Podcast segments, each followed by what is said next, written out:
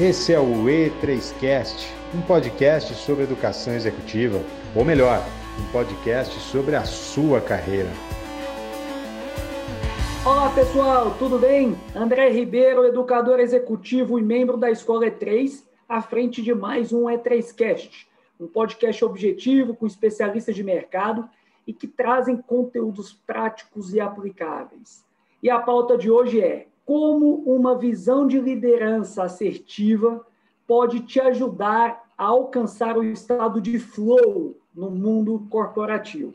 Temos uma convidada super especial, especialista no tema, a educadora executiva Edila Thaís. Edila, que é CEO da REMA Desenvolvimento Humano, educadora executiva, mestre em educação, doutora em psicanálise, formadora de líderes e equipes de alta performance, orientadora de carreira. Tem especialização em psicologia positiva, MBA em gestão e consultoria e em coaching e tem especialização também em desenvolvimento gerencial. Master Coach Educacional e Master Analista Comportamental. Tem uma formação em mentoring e em mentoring financeiro e a jornada dela acumula experiência e liderança nos diversos setores, público, privado e terceiro setor. Edna acredita na capacidade de líderes extraordinários impactarem suas equipes e outros líderes para o alcance dos resultados esperados pela empresa. Que baita currículo. Edila, muito obrigado por ter aceito o nosso convite.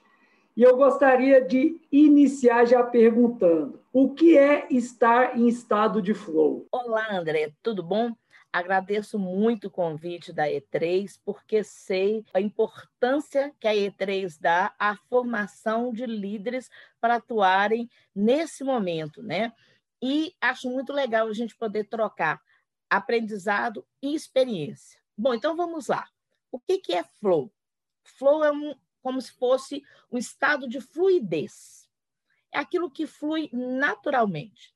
É um termo que vem lá de 1934, do Mihaly, que era um psicólogo húngaro-americano. E o que, que significa exatamente o estado de flow? São aqueles momentos que você dedica a alguma atividade em que nada mais parece interessar.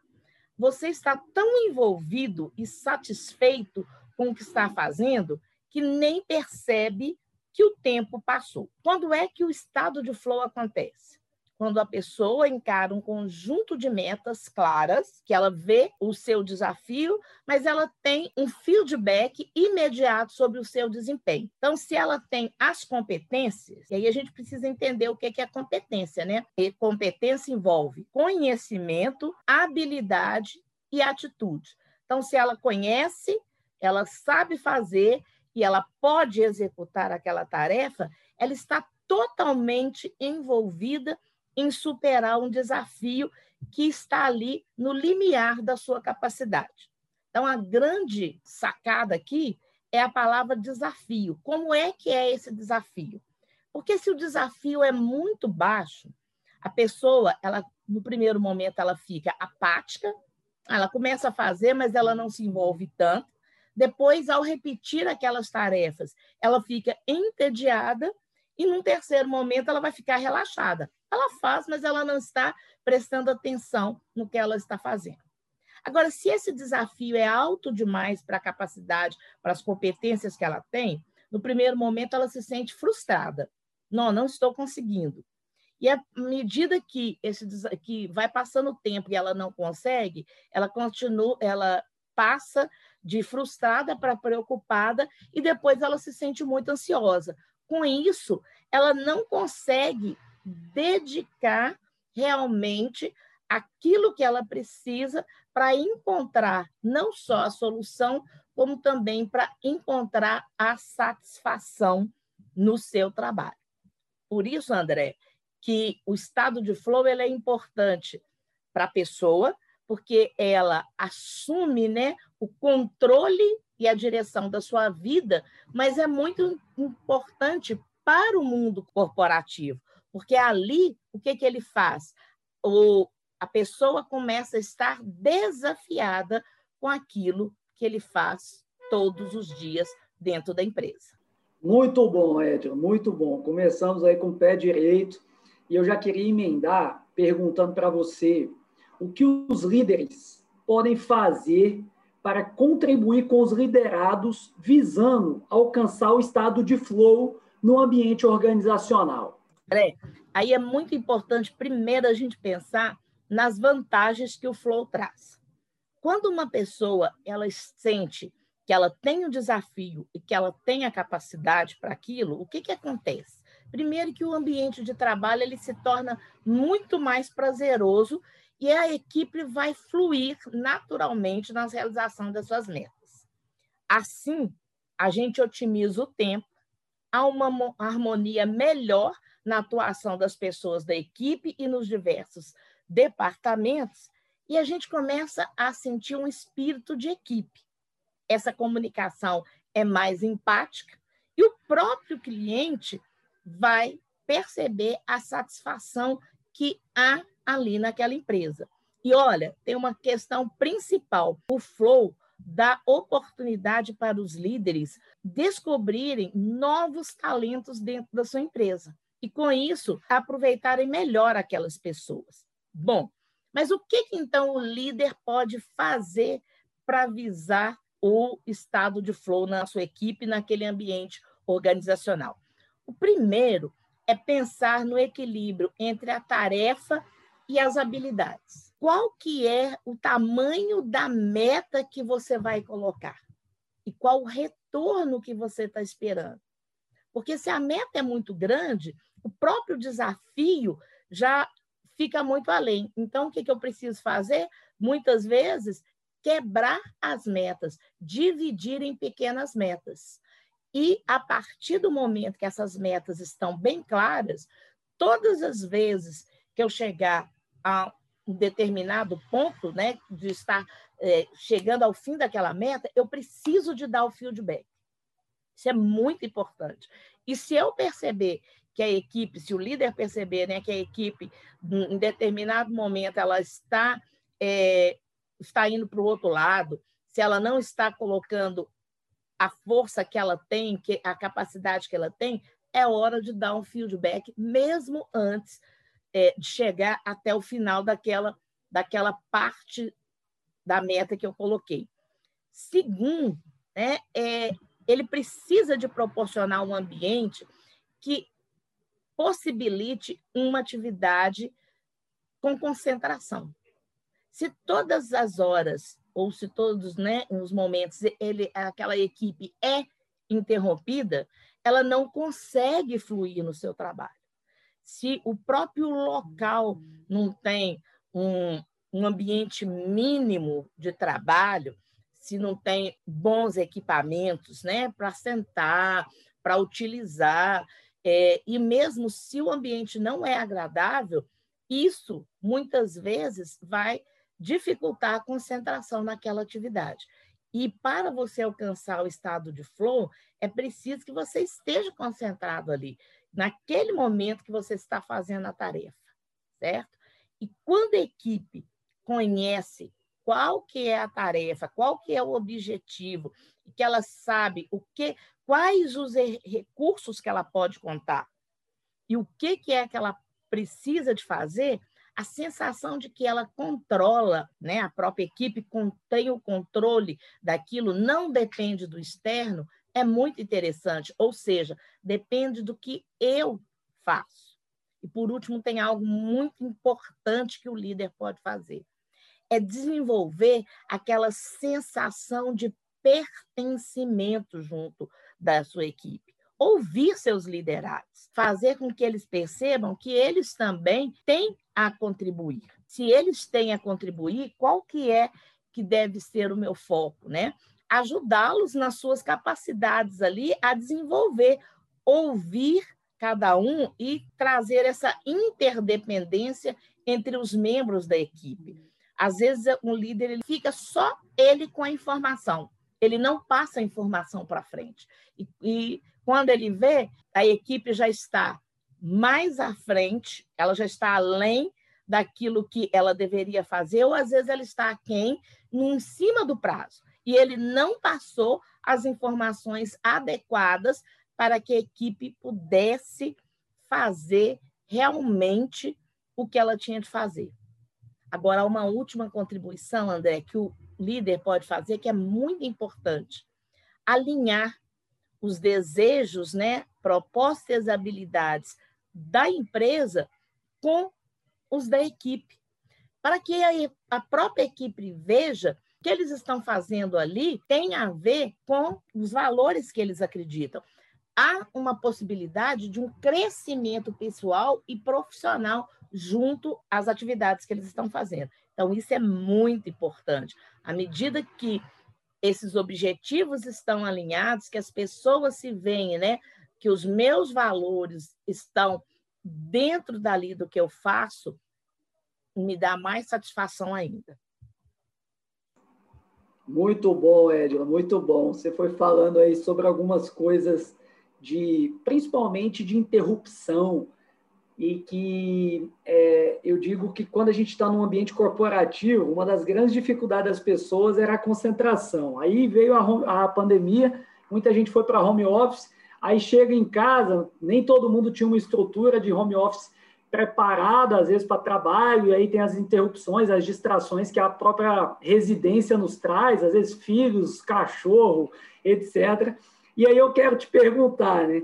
Quais são os desafios? E aí eu acho que a gente pode abordar tanto num aspecto presencial, também no aspecto de home office, é, e as adversidades das empresas e que podem limitar ou até mesmo impedir o estado de flow nas equipes, citando aí já as distrações que eu vivi isso aí na minha trajetória corporativa. Eu queria pensar primeiro, André, o seguinte, né? Que para a gente alcançar um estado de flow, a gente precisa ter pleno conhecimento dos valores da empresa. É, sabe o que é interessante? Por exemplo, o que é um valor? A Starbucks, por exemplo, ela não é o melhor café do mercado. Mas o que, que ela te fala? Que ela proporciona para você uma experiência diferente. Inclusive, até o seu nome vem na no próprio copo, né? A Toyota, ela não fabrica o carro dos sonhos, mas o que, que ela promete para você? Segurança e durabilidade. McDonald's, né? Eles não são os melhores, mas eles são conhecidos pelo quê? Pela sua rapidez. Se a gente for falar no, no que a gente chama hoje, né, no, no hambúrguer que é feito em casa, ele é mais gostoso, mas a rapidez do McDonald's é inigualável. Então, a primeira coisa que a gente precisa para vencer os desafios e adversidades é entender qual que é o valor da empresa, qual que é a minha marca. E, André, pensando nisso em home office, é muito interessante, porque a gente às vezes pensa nesse, nessas distrações, mas o cachorro, o filho, eles fazem parte da vida da gente. O que a gente precisa aprender, na verdade, e eles são valorosos, né? O que a gente precisa aprender é qual que é o momento que eu vou, ou o melhor lugar para eu trabalhar frente àquilo. Mas, pensando nessas adversidades, né, dentro da empresa, porque depois a gente vai voltar para o home office aí.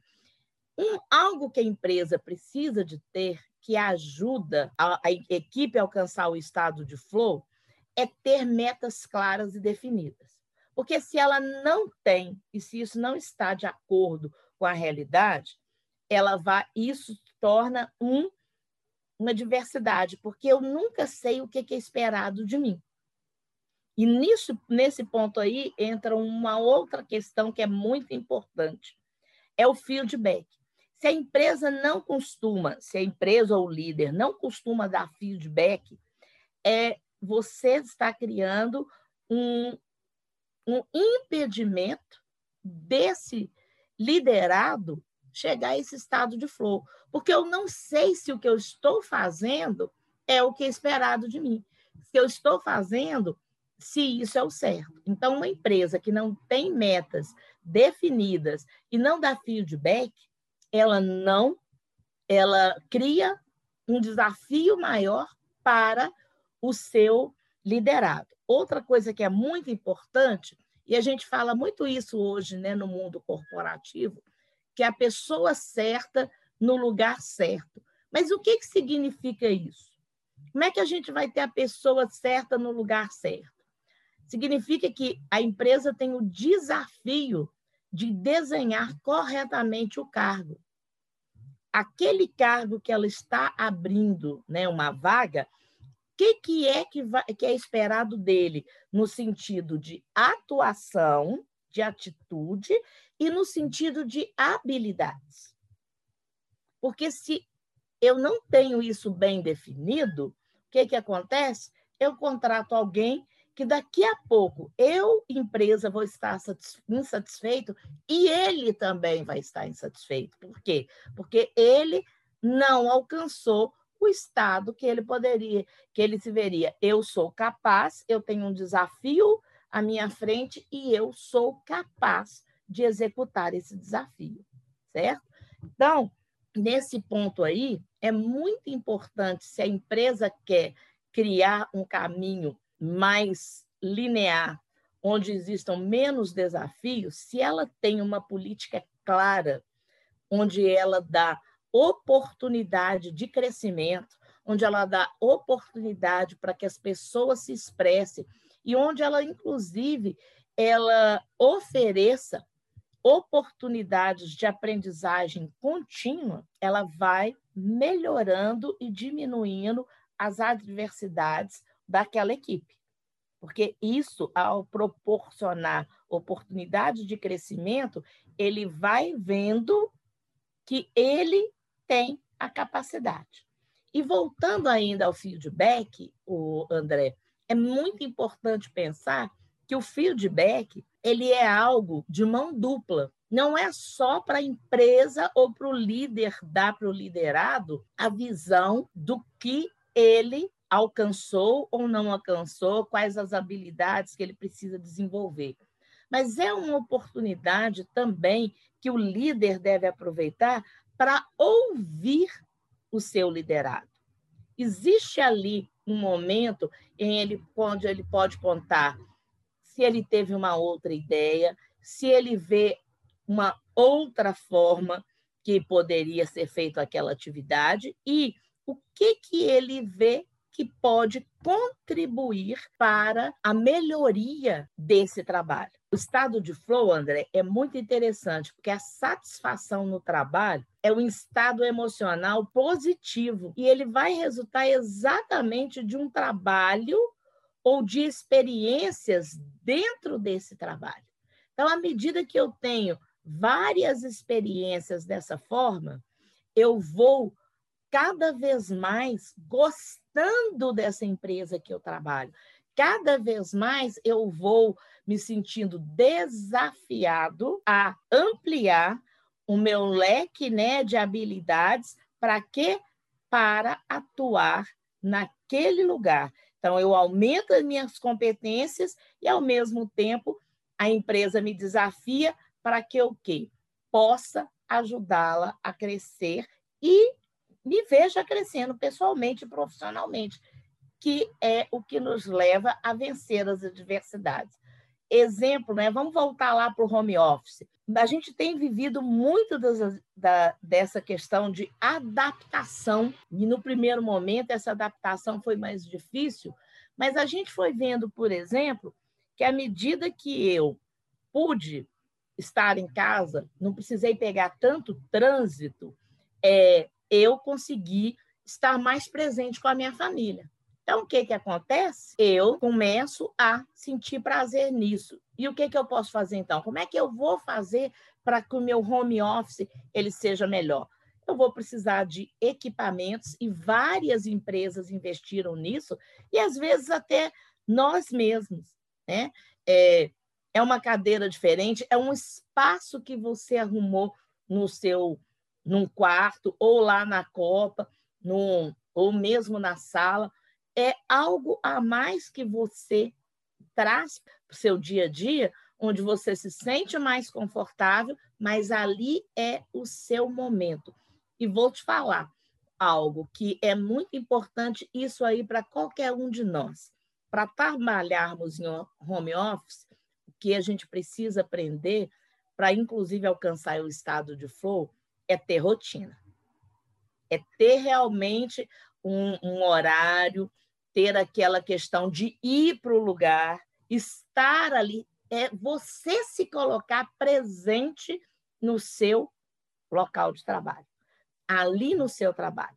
Porque se você se coloca presente com a televisão ligada, com o rádio ligado, com o, com o celular e a toda hora você está né, é, olhando para ele, isso aí em qualquer lugar, seja em home office ou no escritório, você vai ser muito mais difícil alcançar o estado de flow. Então, realmente, em casa, as distrações são bem maiores.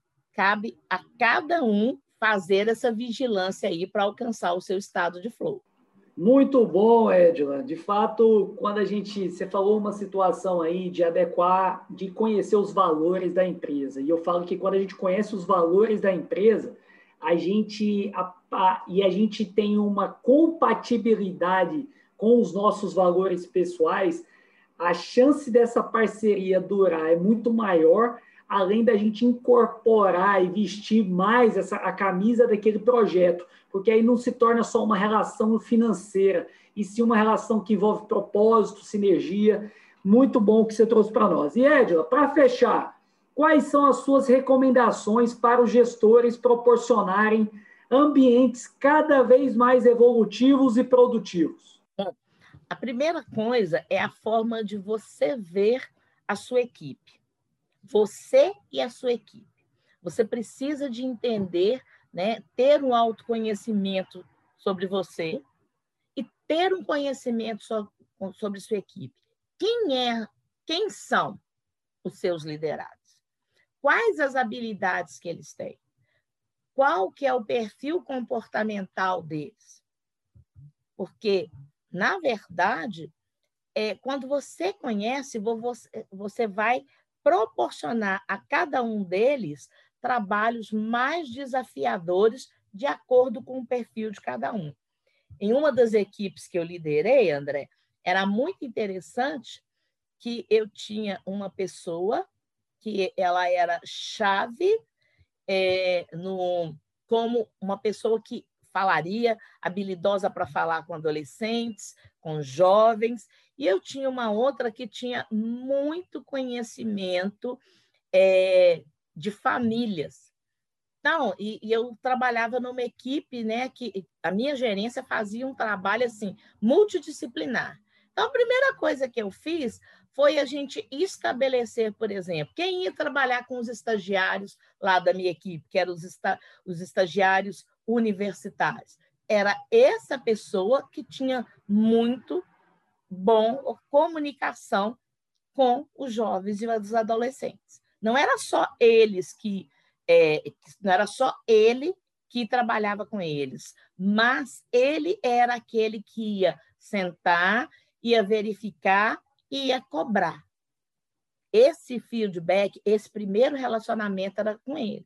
No entanto, quando eu tinha de ir para o externo, que era para as empresas, quem ia era essa era minha outra profissional, porque ela sabia muito bem lidar com as pessoas que ela que a gente trabalhava, que eram as famílias, que eram os diretores das escolas. Então, eram as famílias que consumiam o nosso produto, né? Então, isso é muito importante quais as características do seu, do seu liderado, do profissional que trabalha com você. Quando você conhece, quando você consegue identificar o perfil comportamental deles, você consegue utilizá-los no melhor lugar possível. Aí a gente chega naquela ideia da pessoa certa no lugar certo. Segundo, o gestor ele tem de ter metas muito claras claras e de uma forma temporal, numérica, é, algo que seja possível de ser alcançado e é muito importante que ele estabeleça essa relação com a equipe de trazer essas metas para eles, colocar com eles né, o prazo, colocar, vamos definir ali quais os responsáveis por cada etapa, para que todo mundo se veja enganjado naquela atividade. Então, não é simplesmente uma meta numérica no final, mas todos nós temos uma participação nesse, nesse bolo de ações que vão resultar lá na frente num lindo bolo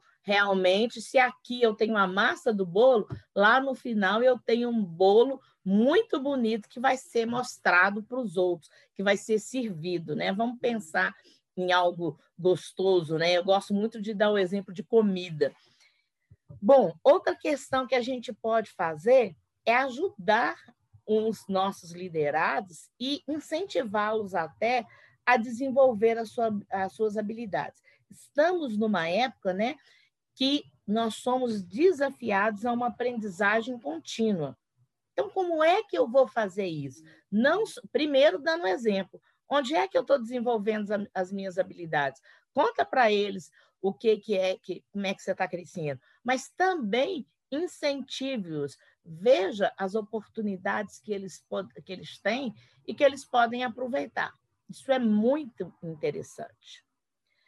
É criar algo muito importante que a gente já falou antes, mas é assim fundamental, criar um ambiente em que seja adequado e próprio para desenvolvimento da atividade. Tudo que ele puder fazer para que esse ambiente seja mais agradável, seja mais gostoso e realmente possibilite uma concentração. E tem uma coisa, André, que é interessante quando a gente pensa num ambiente evolutivo e produtivo, a gente tem de pensar em tempo. Porque muitas vezes a gente quer é, fazer algumas coisas, mas a gente quer sempre, sabe aquela expressão do sempre para ontem? Ah, pra, eu quero um relatório, três horas da tarde eu chamo a pessoa e falo assim: olha, eu preciso desse relatório para amanhã. Só que o relatório tem dez páginas e ele precisa de revisar tudo. Será que dá para amanhã? É aquilo que eu falei lá de trás. Não fique com informação só para você. E pegue, né? A primeira coisa que o líder precisa fazer é de planejar aquela tarefa no tempo que tem para redividir com a equipe. Por último, existe uma, duas questões que eu quero trabalhar aqui que o gestor ele precisa de ter. Primeiro, é como é que ele vê o erro. Como é que a cultura do erro é trabalhada na sua equipe ou na sua empresa? Existem duas formas da gente trabalhar a cultura do erro.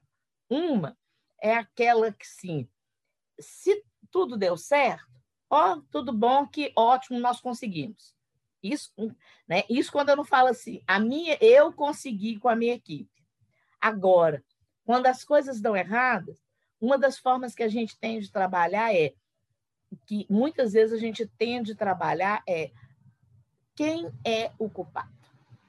Se eu trabalho com uma cultura de ver o erro como alguém que algo que precisa ser punido e alguém precisa ser punido por causa daquele erro, eu insemino dentro da minha equipe o um medo. Muitas vezes eu não vou tentar porque eu tenho medo de errar e ser punido. Mas se eu vejo o, o erro como um momento de aprendizagem, e aí é diferente, né? Não é que é, ah, a gente pode errar quanto que a gente quiser, não.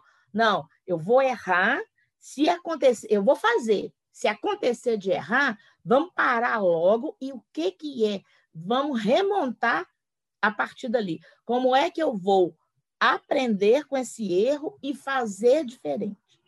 Essa cultura de ver o erro como um momento de aprendizagem, ele faz com que a equipe se sinta mais leve e, ao mesmo tempo, ela se sinta encorajada a fazer porque eu sei que eu posso aprender com aquilo e nós vamos aprender para melhor. Queria terminar, André, trazendo uma frase do Alvin Toff, que ele fala sobre o analfabeto do século XXI, mas ele traz algo para todo profissional e principalmente para o líder, tá? Ele fala o seguinte, que o analfabeto do século XXI não é aquele que não sabe, não sabe ler, é aquele que não sabe aprender, desaprender e reaprender. Bom, o líder, ele precisa de ser essa pessoa que trabalha com essa ideia. Nós estamos aprendendo, mas se eu preciso desaprender algo que antigamente era feito para reaprender de uma forma diferente, e com isso, quanto mais eu ouvir dos meus liderados, mais eu posso otimizar essa aprendizagem, mais ganho eu, líder, e mais ganha a equipe. Muito bom. Edila, sempre um aprendizado enorme conversar com você. Uma palavra que me veio aí depois que você leu essa citação é de fato uma, um fator de adaptabilidade que as pessoas precisam ter, é, focar no aprendizado continuado, algo que as pessoas falam tanto, mas que em alguns casos pouco praticam. E eu quero te agradecer imensamente a doutora, professora, educadora executiva Edila Thaís pela contribuição neste podcast. O E3Cast, que é um podcast semanal com conteúdo prático e aplicável da Escola de Gente Real. Edila, muito obrigado, muito obrigado a todos e até a próxima. André, eu agradeço muito a oportunidade e, assim, vou estar sempre às ordens, porque eu sei que a Escola E3 é uma escola de, com seriedade e que quer realmente contribuir para o crescimento de todos. Estamos juntos. Obrigado, Edna. Um abraço. Tchau, pessoal.